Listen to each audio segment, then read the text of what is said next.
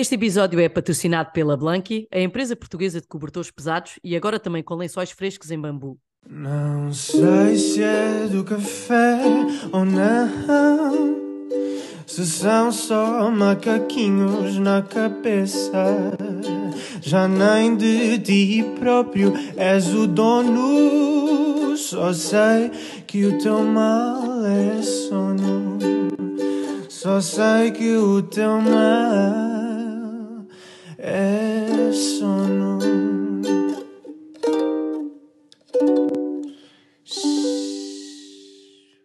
Olá e sejam bem-vindos a mais um episódio do Teu Mal é Sono. Hoje o nosso convidado é o Dr. Filipe Glória Silva, médico pediatra do Hospital CUV Sintra, onde é coordenador da Unidade de Neurodesenvolvimento e com diferenciação também nas perturbações do sono na criança. Tem várias publicações, comunicações orais nas mais diversas revistas e congressos, e hoje está aqui para nos ajudar a falar de sono e perturbação do espectro do autismo, que já temos recebido muitas questões acerca disto, e eu acho que não há ninguém melhor para nos ajudar. Uh, muito bem-vindo, Dr. Felipe, e obrigado por ter aceitado o nosso convite. Muito, muito obrigado eu e, e parabéns por esta iniciativa do, do site, do livro, dos podcasts. E, e, pelo número notável de podcasts que já têm, não é? E, a, e a diversidade de temas. É Muitos temas, mas este ainda não tínhamos tido oportunidade. E era, e era é, muito, muito pedido. Sem eu, dúvida. Eu vou muito começar bem. por uma pergunta muito, muito simples, mas por quem não, não nos ouve para, para perceber e enquadrar-se no tema, que é, em primeiro lugar, o que é que é o transtorno do espectro do autismo uh, e que tipos existem de variações. Uhum. Pois, então, o transtorno do espectro do autismo ou perturbação do espectro do autismo uh, é uma perturbação do neurodesenvolvimento, ou seja, está relacionada com o desenvolvimento do sistema nervoso das crianças e das competências que elas vão adquirindo de uma forma previsível à medida que crescem e que afeta a capacidade de comunicação e de, de interação social. Uh, muitas vezes são crianças em que se verificou que houve um atraso, demoraram em, em apontar para mostrar as coisas que pretendem. É uma coisa que as crianças costumam fazer assim entre os 12 e os 15 meses. Muitas têm atraso na fala, não é obrigatório. Uh, são crianças muitas vezes que parecem não responder à voz, ou ao nome, ou, ou parecem assim aliadas um, um, um, pouco no seu mundo, nos seus interesses, uh, e, e, por isso também parecem muito, muito independentes. São crianças que muitas vezes não pedem as coisas, vão diretamente buscar. Uhum. E depois apresenta um aspecto também que é um, alguma rigidez de funcionamento e, e, alguns comportamentos e interesses mais repetitivos que se pode manifestar com, por uh, ficarem mais ansiosas com alterações da sua rotina, ou por terem fascínio por objetos que rodam, por exemplo, ou, ou fazer filinhas de objetos, ou abrir e fechar coisas, ou saber tudo sobre um determinado tema, como marcas de carros ou dinossauros, de forma uh, um pouco habitual para a idade que têm, não é? Uhum. E, e, depois, outra coisa que pode ser importante para o sono é que é, é frequente existirem também questões com o processamento das sensações, um, uma área que se chama integração sensorial, que é algumas crianças com perturbações de espectro autismo são particularmente sensíveis a certos estímulos, por exemplo, a ruídos, a certas texturas, uh, e isso pode causar-lhes desconforto e perturbação, inclusivamente na área ou, ou na altura de, de adormecer. Uhum. Filipe, já nos deu aí, é isso. sim, já nos deu aí algumas pistas de porque é que o sono e o autismo têm uma relação, especialmente nessa, nessa questão de- da maior sensibilidade a estímulos e de alterações de rotinas, portanto, só- já, já nos deixou algumas pistas, mas que, que tipo de alterações hum, no sono é que crianças diagnosticadas com, com, com autismo têm comparativamente a crianças neurotípicas e, e se Uhum. estas alterações de sono mudam, por exemplo, na fase adulta, ah, ou não? Sim. Ahm, pois, é assim, nós não sabemos, nós não sabemos exatamente porque é que as crianças com, com perturbação do espectro do autismo têm mais problemas de sono, mas isso é um facto. Há estudos mostram que entre 40% a 83% das crianças com perturbação do espectro do autismo têm problemas do sono. Ahm, É muito. mas Provavelmente porque, na verdade, a perturbação do espectro do autismo corresponde a algum tipo de alteração em termos de funcionamento cerebral, não é? E como o nosso claro, sono também é regulado pelo cérebro, então claro. haverá alguma causa comum, além da parte comportamental. Mas os, o, o, tipo de problemas, na minha experiência, na verdade, não, não é muito diferente uh, das, das outras crianças que não têm este tipo de condição, só que pode ser mais intenso, pode ser uh, mais difícil de lidar, pode durar mais, uh, portanto, durar até a criança ser mais velha, até ter mais uhum. idade. Mas o problema mais frequente são as insónias, como acontece nas outras crianças, não é? A dificuldade em iniciar o sono, ou, ou insónias intermédias, acordar à meia da noite e ficar eh, várias horas acordado, ou então aquele problema mais difícil que é uh, as insónias terminais, quando, quando as crianças acordam muito cedo uh, e já não pregam o olho a família, não é? Uhum. Depois também podem aparecer situações de parassónias, como o, o bruxismo do sono, por exemplo. Um, acontece também com frequência nas perturbações do espectro do autismo os movimentos rítmicos do sono, como o balançar do tronco ou da cabeça. Um, também podem existir as perturbações respiratórias do sono, como o ressonar persistente, as apneias. Uhum. Uh, as perturbações do ritmo circadiano, geralmente atrasos de fase, em que a criança parece não ter sono à noite uh, e demora imenso tempo a adormecer. E depois também as consequências do mau sono, que, que são a sonolência diurna e que nas crianças às vezes o que é mais visível até é a irritabilidade, alguma uh, intolerância maior à frustração, instabilidade do humor, birras, uhum. uh, que podem estar relacionadas com uma noite mal dormida, sem dúvida. É, essa ideia é importante porque ainda há quem não, não, não perceba esta diferença entre os adultos e as crianças, da forma como nós manifestamos sonolência que é exatamente oposto ao dos adultos, não é? Nós queremos recolher-nos e se estamos sonolentos, queremos estar quietinhos no nosso canto e as crianças ficam, pelo contrário, mais agitadas e, e, e, mais uh, ativas. É, as crianças pequenas, pronto, ficam, ficam mais irritadas e é um pouco como uh, não posso parar de mexer senão vou adormecer. Exatamente, exatamente, essa ideia é, é importante. É isso. Uhum. Portanto, não existe assim prevalência de nenhum distúrbio de sono específico relacionado com a perturbação do espectro do autismo. Uh, é um o que é mais frequente semelhante. são as insónias mesmo. Okay. O que é mais frequente é as insónias, mas na verdade, digamos, o, o portfólio, o conjunto, a lista das alterações, na verdade é semelhante às outras crianças, embora uh, a prevalência de insónias é, é superior do que na, nas crianças que não têm esta condição, sem dúvida. Pois, até mesmo a sua correção provavelmente também vai ser diferente, não é? Porque as rotinas de alguém uh, com perturbação no espectro do autismo também deve ser mais difícil alterar, não é? Nós, nas crianças neurotípicas, podemos dizer faça isto e a criança se calhar aceita, se calhar na, nas, no, no, autismo se calhar pode ser um bocadinho diferente, podem estar mais reticentes a, a mais, é mais difícil Sim. mudar comportamentos, não é? E rotinas. Depende um bocadinho também do temperamento da criança e de, pronto, da gravidade da perturbação do espectro do autismo e da capacidade da criança entender o que é que está a acontecer. Claro. Um, mas, mas, de uma forma geral, as crianças com perturbação do espectro do autismo até gostam de, de rotinas. O claro. problema é quando se altera uma rotina Exato. de muitos anos que não funciona uhum. para, para uma rotina mais, mais funcional e mais amiga do sono. E com certeza vai haver aí uma fase pelo meio de grande turbulência, não é? Que, em que se torna mais difícil de lidar. Era mesmo mais nesse aspecto que eu estava a referir, não é? Quando se faz a mudança, Exato. mas depois, claro, quando se estabiliza, eles, se calhar, até acabam por ficar uh, mais, mais adaptados, sim. Tinham, ah, tinham falado da idade adulta, não era? Sim, de, se existe, sim. por exemplo, uma mudança um, na fase adulta, de, por exemplo, não, não existir tanta prevalência de insónia e de outro distúrbio do sono? Ou... Exato. Ou não? eu, eu, sou, eu sou pediatra e por isso não tenho assim tanta experiência pessoal com adultos, mas uhum. o que está descrito nos estudos é que os problemas continuam, quer dizer, os adultos com perturbação do espectro do autismo uh, queixam-se de maior uh, latência do sono, portanto demoram mais tempo a adormecer, pior eficiência do sono, portanto passam mais tempo acordados durante a noite, mais despertares noturnos e no geral têm uma, uma percepção do seu sono uh, pior do que a população em geral. Portanto, uhum. aqui há alguma tendência de é? persistência do, destes problemas do sono. Sim. Da relação, sim. Uh, Doutor Filipe, perguntava-lhe agora se, se, já está esclarecido se os problemas de sono, uh, isto é uma pergunta um bocadinho ingrata, mas se os problemas de sono causam as comorbilidades associadas, como a ansiedade e outras, ou se pelo contrário são as comorbilidades que levam aos problemas de sono? Exato. É uma boa pergunta, de facto, não é? Aquelas perguntas do milhão de dólares. Exatamente. Não, mas não, não tem uma resposta simples, não é? Pois. Eh, Eu às vezes vejo, eh, são questões polémicas, eu às vezes vejo pessoas que fazem afirmações categóricas que dão a Uhum. ideia que o mau sono é a causa de todos os males, não é? Sim. Mas, mas de facto nós não temos evidência científica que isso seja verdade. Contudo, sem dúvida que o mau sono piora eh, muitos problemas de saúde, problemas eh, de saúde mental.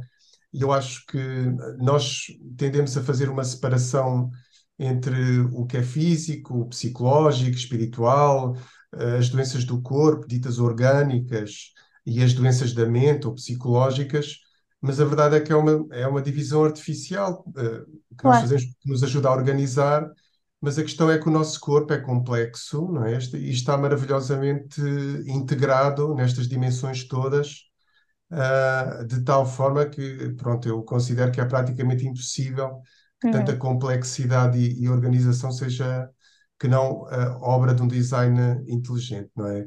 Mas a principal função do sono é claramente a recuperação e organização da função cerebral depois do desgaste de um, de um dia acordado a processar informação. Um, mas depois a- a nossa consciência e as nossas emoções também se relacionam com o cérebro. Por exemplo, pegando, pegando, pegando no exemplo da, da ansiedade, Uhum. é fácil de compreender que hum, a ansiedade pode levar à insónia pelo, pelo excesso de ativação na vigília, pela ativação autonómica do sistema nervoso autónomo, uh, pelos aqueles pensamentos ruminantes que não nos deixam relaxar. Mas, por outro lado, a falta de sono também nos pode deixar mais cansados, mais negativos, mais preocupados. Então, na verdade, é- é esta, este problema da relação do sono com outras condições de saúde as influências ocorrem nos dois sentidos. Ah, Exatamente. Neste caso, a ansiedade pode afetar, agravar os problemas de sono e os problemas de sono vão agravar a ansiedade. Eu, Uhum. eu, eu, quando falo sobre este tema, lembro-me sempre de um estudo que eu achei muito interessante de um, de um psicólogo americano, ah, o professor Matthew Walker, e que ele, ele escreve um artigo que faz a pergunta: será que o sono é uma terapia noturna que, todo, todo- que nós fazemos todas as noites? E de facto há evidência de que isso é verdade, porque num, num dos estudos dele, por exemplo, ele, ele fez uma tarefa de memorização de imagens a dois grupos de pessoas, pessoas que, que tinham dormido bem e pessoas que tinham dormido pouco. E, a- e essas imagens tinham, tinham particularidade de ter algum caráter emocional, por exemplo, podiam ser imagens alegres ou imagens que evocavam tristeza.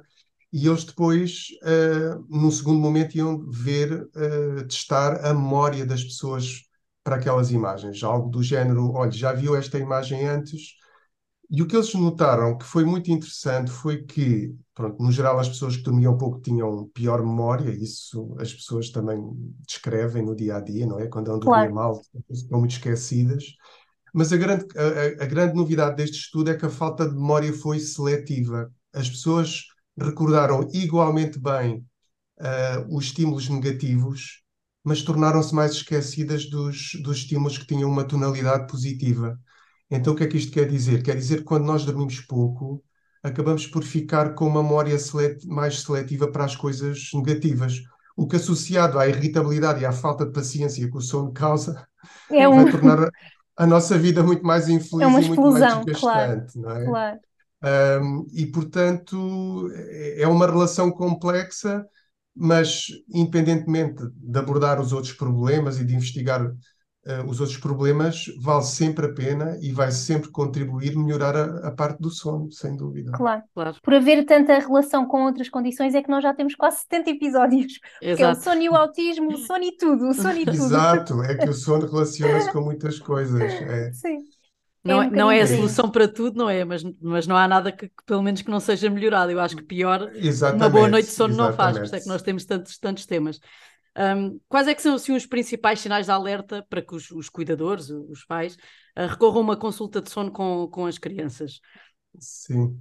Ah, Os, os mais frequentes são, são a dificuldade em adormecer, não é? Crianças que uh, acabam que os pais têm uh, dificuldade em levar para a cama porque, porque elas mostram resistência, querem sempre fazer mais alguma coisa, brincar, ou não mostram sinais de sono, uh, e acabam por demorar muito a adormecer e voltam para a sala para brincar e pedem coisas. Um, ou então, eventualmente até acabam por adormecer, mas depois têm N despertares durante a noite uh, e são situações que depois podem afetar o, o funcionamento diurno da criança e o seu bem-estar e claramente também dos pais, não é? Uh, também muitas vezes os pais preocupam-se com os terrores noturnos, este choro, medo aflitivo que ocorre na primeira metade da noite e, e, e tornam-se um problema quando são muito frequentes. Muitos pais ficam preocupados com os movimentos rítmicos do sono, tenho várias situações na consulta Sendo que, na verdade, na maior parte dos casos, se nós analisarmos bem, não se pode dizer que, que o movimento rítmico perturbe ou estraga o sono da criança.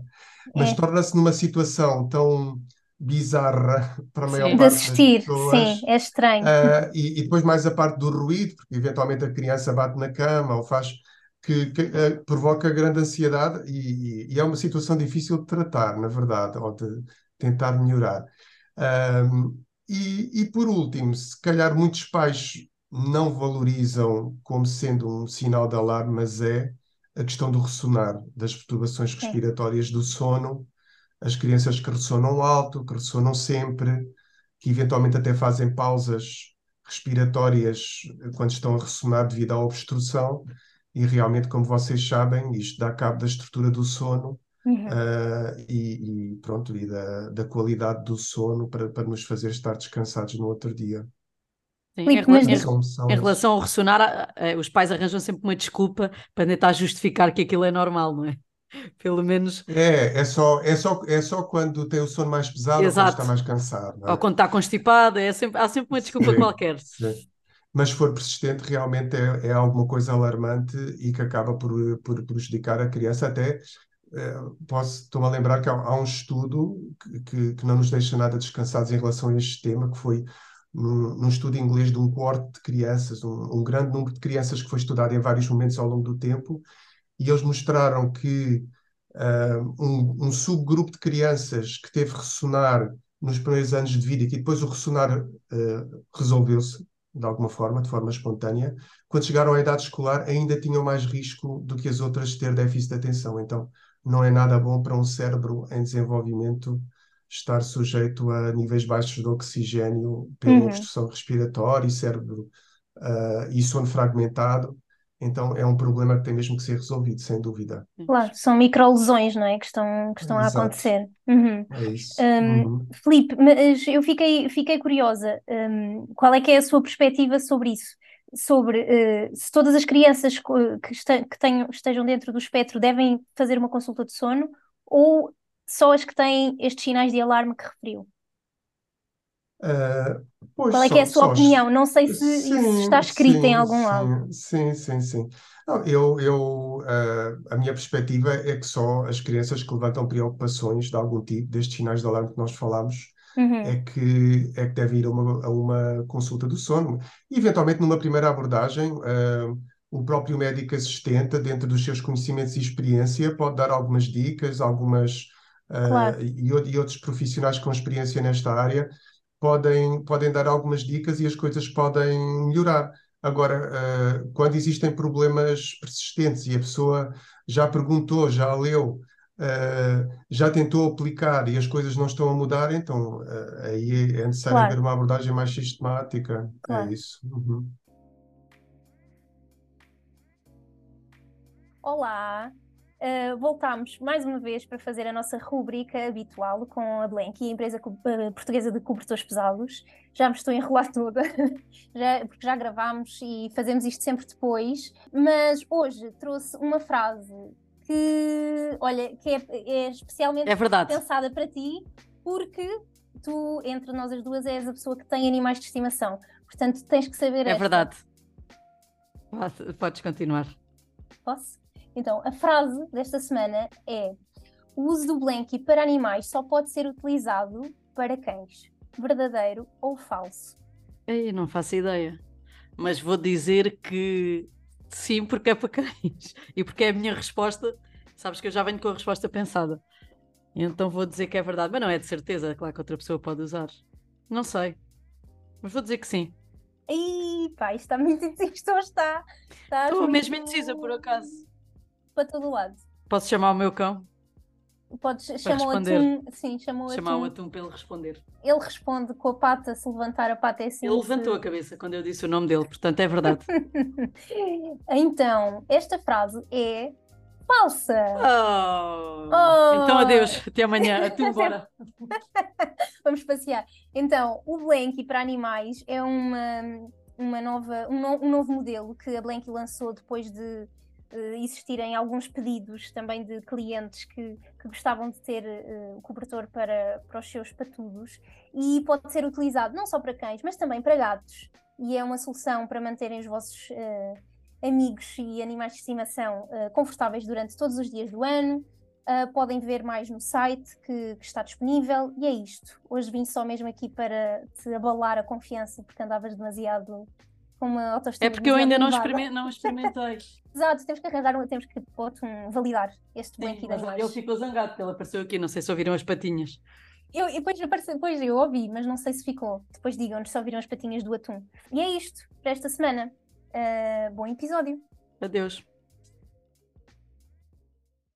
Um, e falando nessas dicas, uh, não sei se tem alguma para nos deixar e para deixar a- um, aos pais com filhos com, com este diagnóstico ou, ou até adultos que, que estejam no Uhum. espectro, se existe alguma recomendação assim particular que costume dar nas suas consultas ou que veja que resulte uh, um, significativamente em termos de higiene do sono e, e desta relação mais difícil com o sono.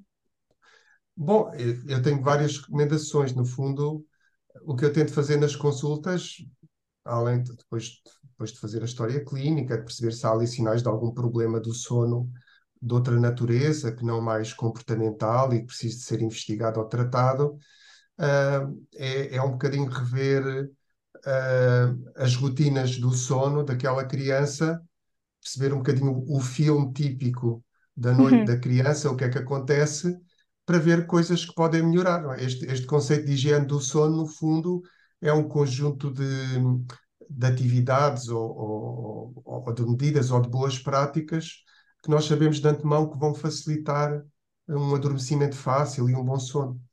E um, alguma coisa que eu não, não li propriamente nos manuais, mas que é da minha experiência, é Claro. que uma boa, uma boa noite de sono começa com um bom dia, não é? Uhum. E então é muito importante que a criança tenha tido um bom dia, ah, que, que não esteja estressada, que não esteja angustiada, que não tenha andado a correr o dia todo de um, de um lado para o outro, ah, que não tenha andado a alternar de cuidador em cuidador, Às vezes acontece o Sim. inverso. Pouco Ou estímulo durante um- o dia. um Uhum. grande tédio entregue a si mesmo. Claro. Ah, na verdade, é importante rever um bocadinho a rotina e perceber. eh, Todos nós hoje em dia temos vidas difíceis, com horários corridos, com muitas atividades, ah, mas é, é- é necessário ver se a criança realmente tem a tranquilidade necessária no final do dia, a oportunidade de estar com os pais, de brincar, ah, para estar relaxada depois na hora de dormir. Depois, sim, a, a atividade física também ajuda, especialmente naquelas crianças com muita energia. Hum. muitos pais, às vezes, quando falamos sobre os problemas do sono, dizem: Ah, curiosamente, nas férias dormiu melhor. E, e- e eu penso que gr- o grande fator foi esse, não é? Foi todos aqueles passeios que tiveram a oportunidade de Claro. dar nas férias, até além daquele ambiente mais relaxado, em que está toda a gente mais bem disposta, com mais tranquilidade, e tudo isso vai facilitar o sono à noite. Outro aspecto muito importante são os horários de sono regulares, que é uma coisa que muitas vezes falha, não é? Porque a pessoa depois acaba um dia vai uma hora, outro dia vai a outra, e para o nosso relógio biológico é muito organizador haver ali um- uma hora estipulada e, um- e uma certa regularidade. E na verdade, mesmo quando as crianças às vezes parecem não ter sono, se nós lhe dermos a oportunidade de dormir, elas acabam por eh, colaborar e o sono aparece e elas, e elas adormecem. Uhum. Depois, outros fatores também muito importantes hoje em dia é o controle da luz, Pois. nomeadamente dos ecrãs, O é? tema, o Porque tema. É aquela tentação do- dos ecrãs no final do dia, ah, e eu penso que até entre os adultos existe muito essa prática de, de adormecer a ver televisão. É uma companhia, acaba por bloquear os pensamentos que preocupam a pessoa, mas a verdade é que há muitos estudos que mostram em crianças e em adultos que os ecrãs e, e a luz particularmente de frequência de cor eh, branca e azul uh, vai provocar um, um, atraso do início do sono. E, e há estudos até com crianças que mostram que as crianças que adormecem com ecrãs depois têm sonos mais, mais fragmentados, mais agitados, portanto não é de todo bom para, para o sono haver eh, luzes fortes e ecrãs antes de dormir. E, portanto, meia hora, uma hora antes de, da pessoa ir para a cama e começar as suas rotinas, deve haver um apagão de ecrãs uhum. e, e, usar assim luzes mais, de cores mais quentes, menos intensas, para ir preparando todo um ambiente luminoso propício ao sono. E, e depois também ajuda muito a criar uma rotina. Uh, o conceito de rotina são, são dois ou três ou quatro acontecimentos muito previsíveis que por um lado vão por um lado vão aumentar a colaboração da criança se a criança sabe que existe aquele guião uh, vai haver menos tendência para fugir claro. uh, do previsto não é e, e, também e dá segurança e particularmente as crianças com autismo apreciam no geral que, que existe essa essa rotina e esse hábito depois outro aspecto que muitas vezes também falha é adormecer no sítio certo não é se nós uhum. queremos que a criança durma na sua cama é muito importante que adormeça lá e não adormeça no sofá, não é? Porque depois a criança acorda de noite e sente-se esquisita e traída e todo o ambiente é um bocado estranho. Adormeceu no sofá ao lado dos pais e de repente está sozinha foi numa enganada. cama. Exatamente, foi profundamente enganada e vai refilar e vai tentar manter as condições que tinha inicialmente, não é?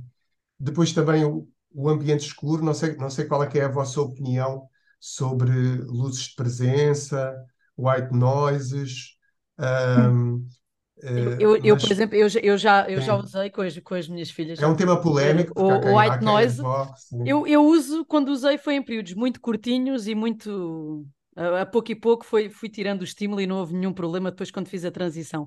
Um, eu prefiro sempre escuro e silencioso, mas acho que às vezes temos que contornar isto um, um bocadinho. Eu, com a minha filha mais velha, também tive muitos problemas com o medo do escuro e houve um período onde tive que deixar a uhum. luz de presença, mas depois fui trabalhando e agora já consegui retirar tudo, portanto não sou muito fundamentalista. Eu, preferencialmente eu, eu prefiro silencioso e escuro, mas acho que, que às vezes temos que nos, temos que nos adaptar um bocadinho, desde que saibamos que, é, tem, que é por períodos muito curtinhos, não é? Sempre tentando não sim. prolongar no tempo. Sim, sim. Eu, eu concordo. Eu acho que quando se, quando se trabalha nesta área do sono, realmente percebe-se que o fundamentalismo não resulta, quer dizer, uh, até porque as crianças, as crianças são todas diferentes, as famílias são diferentes e nós temos que perceber o ritmo e respeitar o ritmo e, a, e as convicções e as necessidades de cada criança e de cada família.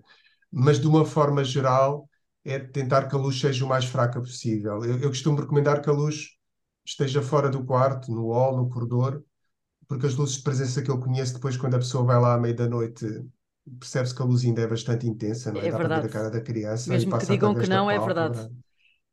E, e, e, portanto, onde, onde nós queremos sempre chegar no final é a criança e a sua cama, ambiente escuro, sem luz, sem som, uh, e a criança aprender a sentir-se relaxada e confortável nesse tipo de ambiente para poder adormecer de forma autónoma. Um, e, e, e, essencialmente é isso, não é? E quando há muitas ajudas para adormecer, ou massagens, ou embalos, ou hum, uh, leites, ir tentando a pouco e pouco reduzir essas muletas, ir retirando essas muletas para o adormecer ser um processo mais simples, mais natural, mais independente, porque é isso que fazem as pessoas que dormem bem. Também acordam de noite, mas viram para o outro lado e dormem mais um bocadinho. Exatamente. E, portanto, é, essencialmente é isso. Passando aqui para, para, a última pergunta, que é muito, que é muito, para mim e para a Bruna, é uma dificuldade que nós temos como técnicas de cardiopneumologia, não é? é? Muitas vezes, quando recorrem à consulta, não é? Crianças com perturbação do espectro do autismo, e é necessário fazer uma polissonografia, não é? O nosso estudo premium para estudar perturbações do sono. Uh, muitas vezes eles não toleram a colocação de sensores na polissonografia. Pela sua experiência, como é que se contorna isto? Usamos exames mais simples, não fazemos exame? Sim. Bem, vocês devem ter mais experiência do que eu, porque eu felizmente peço os exames e não tenho que me Exato. preocupar E eles aparecem. Vocês ficam com a parte chata e difícil, digamos Exato. assim. Não, mas é, eu, eu compreendo. É assim, por um lado, ah, eu compreendo que para qualquer pessoa, e particularmente para uma criança, mesmo que não tenha perturbação do espectro do autismo, o laboratório de sono é um, é um, é um ambiente estranho, diferente, ah, não é confortável ter aqueles sensores todos, toda aquela parafernália, não é? Acaba por não ser uma noite típica. E as crianças com autismo vão ter mais dificuldade, porque muitas vezes vão ter dificuldade em, em compreender como se faz com uma criança mais velha, explicar porque é que se está a fazer aquilo, para que é que serve. Às vezes as crianças vão ter dificuldade em compreender isso. Ahm, por outro lado, podem ficar mais perturbadas com a quebra da rotina, porque vai ser uma noite muito diferente das outras. Ah, e até por causa daquela questão sensorial que nós falámos. Há Claro. muitas crianças que não toleram, às vezes, etiquetas de roupa, certas texturas de tecido, quanto mais autocolantes e em Nós também exageramos, não é? Claro. Não, e, Pois, e mas até, não há, não há outro remédio. e até o nosso próprio toque, não é? Colocar os elétrodos, há muitos que não Sim, toleram. sim, sim, sim. E, portanto, hum, agora, o, o que é que pode ajudar? É- eu penso que o que pode ajudar é tentar criar ali, é tentar transformar aquilo numa brincadeira, de criar ali uma narrativa, uma história que faça algum sentido à criança. E, eventualmente, as crianças, e, e particularmente as crianças com perturbações do espectro do autismo, muitas vezes têm temas assim muito específicos do seu interesse. Pode ser eh, um menino que gosta muito de dinossauros, ou que gosta muito do Pocoyo. Então, se nós conseguirmos criar ali uma cena do, do interesse específico da criança, seja Uhum. com um vídeo, autocolantes, sei lá, seja dizer que aquilo é a touca do Pocoyo, sei lá, enfim. Sim, isso é uma boa Ten- dica, não é? Usar o tema tentar- deles, Sim. E usar o tema deles e tentar criar aquilo, tentar tornar aquilo uma brincadeira, uma coisa lúdica, ah, e, e como se costuma fazer na, na pediatria para procedimentos, não é? Distrair, distrair, distrair, distrair. Nós, nós, não, nós não queremos de todo ah, viciar as crianças com os ecrãs, muito pelo contrário, mas nestas situações às vezes Sim, pode ajudar, claro, não é? ajuda Ter muito. o, o vídeo preferido. Ajuda muito. já vi meninos, por exemplo, conseguiram fazer tratamentos dentários assim, só dis- com a distração de estar a, a ver vídeos, e aqui também pode ser uma ajuda. Uhum. Agora, ahm, se não for possível todos os, os canais e os sensores, quer dizer, geralmente o- os estudos de sono são, são exames que demoram a marcar, não é? Não, não estão facilmente disponíveis e são dispendiosos. Geralmente, quando se pede um estudo do sono, é porque há mesmo necessidade de saber mais sobre Claro. o sono, não é? Então, eu acho que é melhor ter um estudo do sono com menos sinais, se precisarmos de prescindir de algum, do que não ter nenhum sinal do sono, e, portanto, pode ser preciso fazer um estudo eh, limitado, de, de menor nível, com, com menos sinais, privilegiando aqueles que vão responder à, à, à nossa pergunta principal e à nossa Claro, dúvida principal sobre claro. o sono. Ah, faz Mas é um sentido. desafio, sem Exato, fica aqui, sim. Fica aqui, ficam aqui algumas dicas para, para os profissionais de saúde também que, que nos ouvem. Doutor Filipe, estamos mesmo, mesmo a chegar ao fim. Temos agora a nossa Uhum, rubrica final, que se chama Vamos Dormir uhum. sobre o Assunto. Vamos dormir sobre o assunto. Vamos dormir sobre o assunto e perguntar a quem sabe o que falar para dormir sobre o assunto. E que Uhum, são três perguntas rápidas sobre si, sobre o seu sono. Uhum. e a primeira é se é uma pessoa da noite ou do dia e porquê?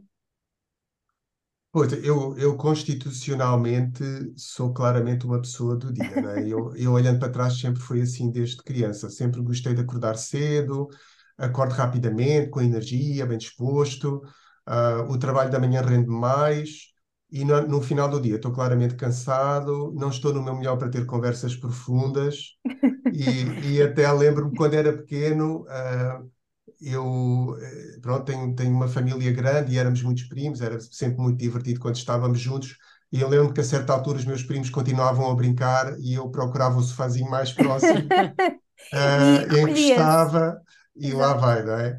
E agora, depois temos que nos adaptar ao- aos ritmos sociais, não é? E a pessoa Uhum. depois com a idade também vai precisando dormir menos e isso facilita depois também adaptar-se ao, ao, ritmo das outras pessoas da família e dos horários de trabalho, assim, mas, mas constitucionalmente, assim, pela minha natureza, é sou claramente uma pessoa do dia. Sim, sim.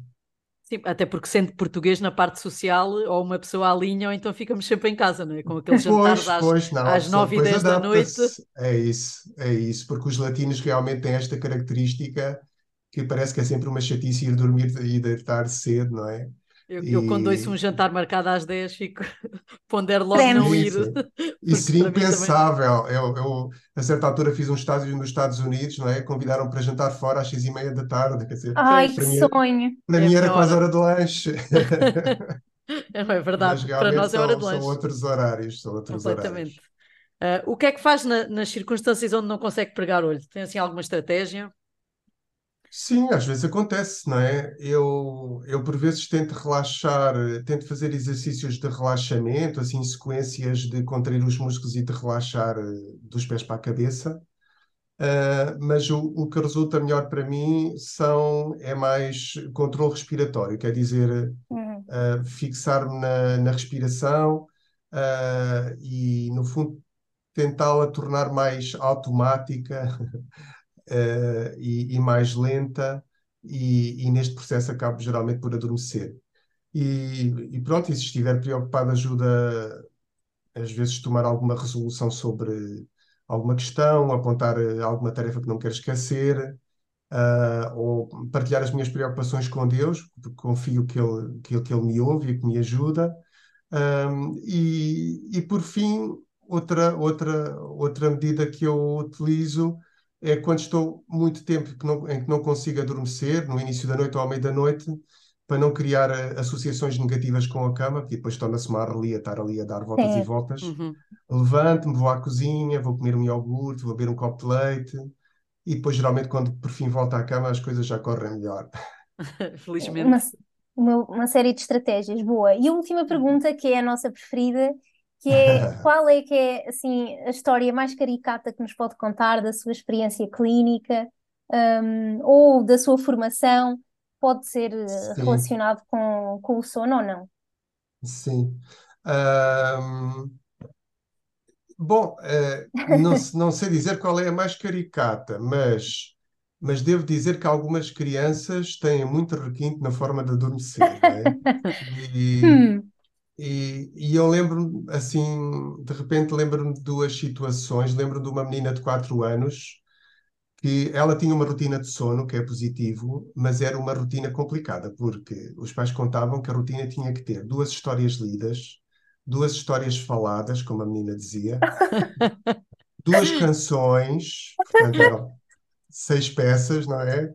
E, e por fim a menina só adormecia atravessada na cama do casal, com a cabeça em cima da mãe e os pés em cima do pai. portanto, só assim é que a moça adormecia. Pronto, que deusa! Precisam é de duas horas, duas horas de rotina. Exatamente. Quase, mas os pais em desespero iam alinhando nestas coisas. Mas pronto, com, com, mas esta menina depois até melhorou rapidamente, foi só preciso ser um bocadinho mais assertivo e criar claro. ali uma rotina mais curta, não é? Encurtar e também me lembro, e, e lembro-me de um bebê de 18 meses, também adquiriu um hábito, que às 10 da noite até não parece muito mal, mas depois quando é a noite toda custa um bocadinho.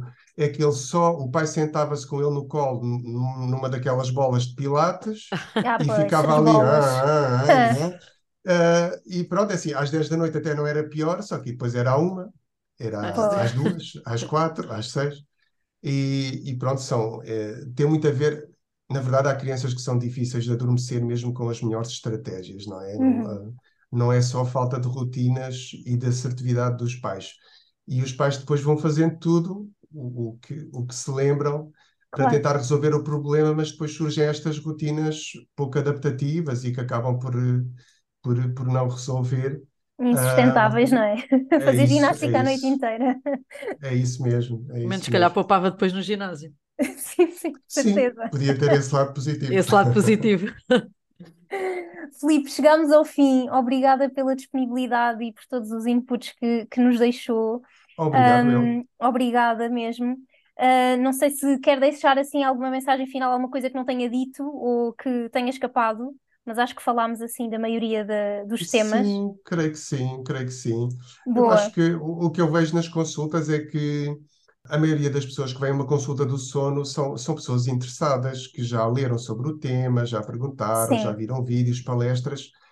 Às vezes, às vezes a nossa função, não havendo assim nada de mais complicado para investigar, é muito encorajar a pessoa a ser consistente, porque é isso que eu às vezes vejo que falha, não é? A pessoa até já sabe, já tem a teoria, mas depois, no meio do seu cansaço, acaba por não conseguir ser consistente, cada dia faz da sua maneira Uhum. eh, e a criança, no fundo, precisa. Nós não, nós não ensinamos a dormir, porque dormir é um processo natural, mas nós ensinamos a criança a sentir-se confortável com determinadas rotinas.